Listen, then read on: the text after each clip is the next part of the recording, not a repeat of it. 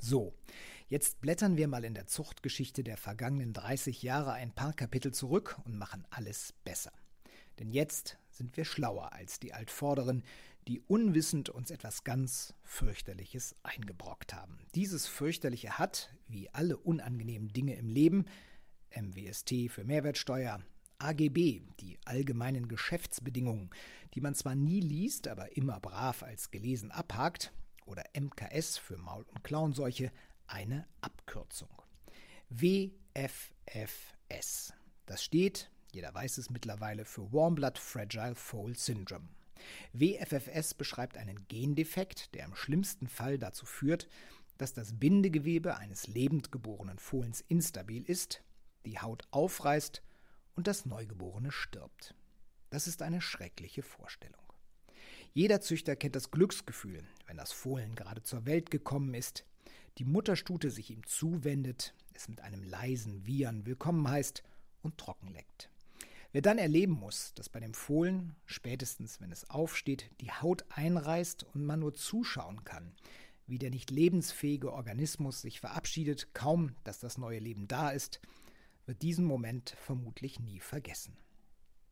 Glücklicherweise gibt es nur ganz wenige Züchter, die einen solchen Moment schon erleben mussten. Denn WFFS ist nichts Neues. Die Symptome sind schon länger beschrieben und dennoch, Tierärzte müssen nachschlagen. So selten ist die Krankheit. Selbst erfahrene Tierärzte, die schon seit Jahrzehnten im Bereich Zucht tätig sind, hatten von dem Gendefekt nichts gehört, bevor der im Frühjahr 2018 plötzlich zum Thema wurde. Und all diese erfahrenen Tierärzte versichern glaubhaft, dass solche Symptome sich unter den Kolleginnen und Kollegen herumgesprochen hätten, wären gehäuft tote Fohlen aufgetaucht, deren Haut man in der Hand hatte, sobald man den Körper untersuchen oder bewegen wollte. WFFS hat es also immer schon gegeben. Wer es als solche bezeichnet, weiß nicht, wovon er oder sie spricht, beziehungsweise in Social-Media-Kanälen schreibt. Eine Seuche ist hoch ansteckend, ein Gendefekt kommt immer nur dann zum Tragen, wenn bei der Befruchtung der Eizelle gewisse Genkomponenten aufeinandertreffen.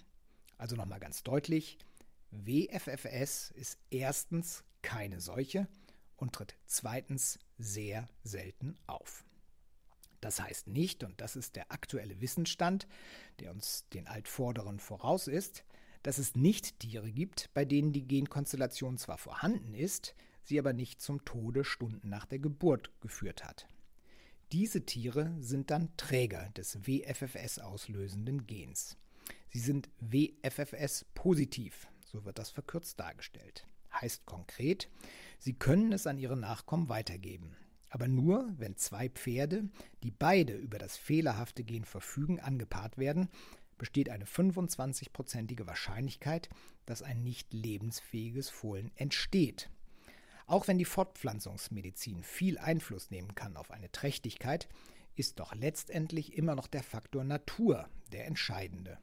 Und Mutter Natur hat es nun einmal so eingerichtet, dass viele Trächtigkeiten, die nicht, damit auch genetisch nicht der Norm entsprechen, nur von kurzer Dauer sind oder gar nicht erst zustande kommen. Deswegen gibt es eben nicht zwangsläufig bei der Anpaarung von 200 WFFS positiven Eltern, Hengst und Stute, 25 tote Fohlen. Vielmehr wird die Stute nicht tragend, resorbiert oder abortiert. Soweit die Biologie. Nun zu der Meinung vieler, man müsse WFFS ausmerzen.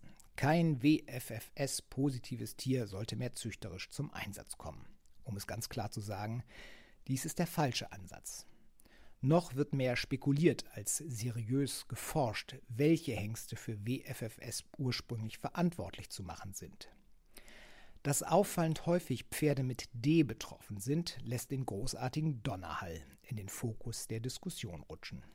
Allerdings muss es auch noch andere Ursprungsquellen geben, denn auch Hengste, die frei von Donnerhallblut sind, im Dressur und natürlich erst recht im Springlager, haben sich beim Testen als WFFS positiv herausgestellt.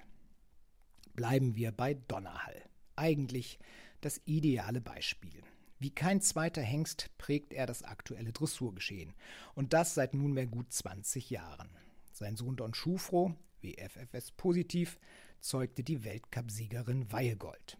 Sein Sohn Don Federico, WFFS positiv ist der Vater unter anderem von Isabel Wertz-Don Johnson und Diva Royal, die unter Dorothee Schneider bei den Olympischen Spielen in London für Deutschland startete.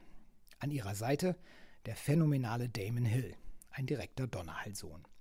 Was wäre die Dressur ohne sie? Oder ohne die Nachkommen des WFFS negativen De Niro, ohne Desperados, Dablino und wie die vielen Pferde alle heißen, die ihrem Vater die Pole Position in der Weltzuchtrangliste der Dressurhengste seit Jahren gesichert haben. Das sind die Spitzensportler. Sie sollen hier als Beispiel stehen, weil sie nicht nur Charakter und Talent, sondern auch Härte bewiesen haben. Und dann gibt es ja noch die unzähligen Pferde, die Donnerhall in ihrer Abstammung führen, die Tag für Tag in Stellen weltweit Menschen glücklich machen. Wegen ihres Charakters, wegen ihrer Rittigkeit, weil sie dem Menschen zugetan sind, weil sie uns Freude bereiten. Ich weiß, wovon ich spreche. Ich habe selbst drei Pferde, die Donnerhall in zweiter, dritter und einmal in fünfter und sechster Generation führen. Sie bereiten meiner Familie und mir, teilweise schon seit mehr als 15 Jahren, täglich große Freude. Keine Ahnung, ob einer aus dem Trio vielleicht WFFS positiv ist. WFFS zwingt zum Nachdenken. Das ist sicher nicht der schlechteste Nebeneffekt des Themas. Zum Umdenken sollte der Gendefekt auf jeden Fall führen. Jeder verantwortungsbewusste Züchter sollte seine Stute testen lassen. Und er oder sie sollte sich einmal überlegen, wie stark die Inzuchtkomponente des neu entstehenden Lebewesens ist. Denn Inzucht verstärkt das Risiko problematischer Gendefekte auf jeden Fall. Trotzdem darf es kein Ausschlusskriterium werden, wenn ein Tier als WFFS-Träger erkannt worden ist. WFFS ist ein Gendefekt. Wer Rassehunde züchten möchte, muss mitunter eine Vielzahl von Gentests abliefern, bevor es zur Anpaarung kommt. Auch in anderen Pferdepopulationen ist es gängige Praxis, sich über gewisse Genkonstellationen bewusst zu sein. Kennen Sie die Glanzmann-Thrombasthenie oder die zerebelläre Abiotrophie, kurz CA, die hyperkaliämische periodische Paralyse, HYPP? Das sind nur einige Gendefekte, die auftreten. Bei Pferden. Beim Quarterhorse sind Untersuchungen auf vier Genbesonderheiten Usus. Wer auf Nummer sicher gehen will, lässt auf sieben Erbkrankheiten untersuchen. Züchter, die es gerne bunt haben, sprich Schecken züchten, wissen, Overo und Overo, das sind besondere Scheckfarben, paart man besser nicht an.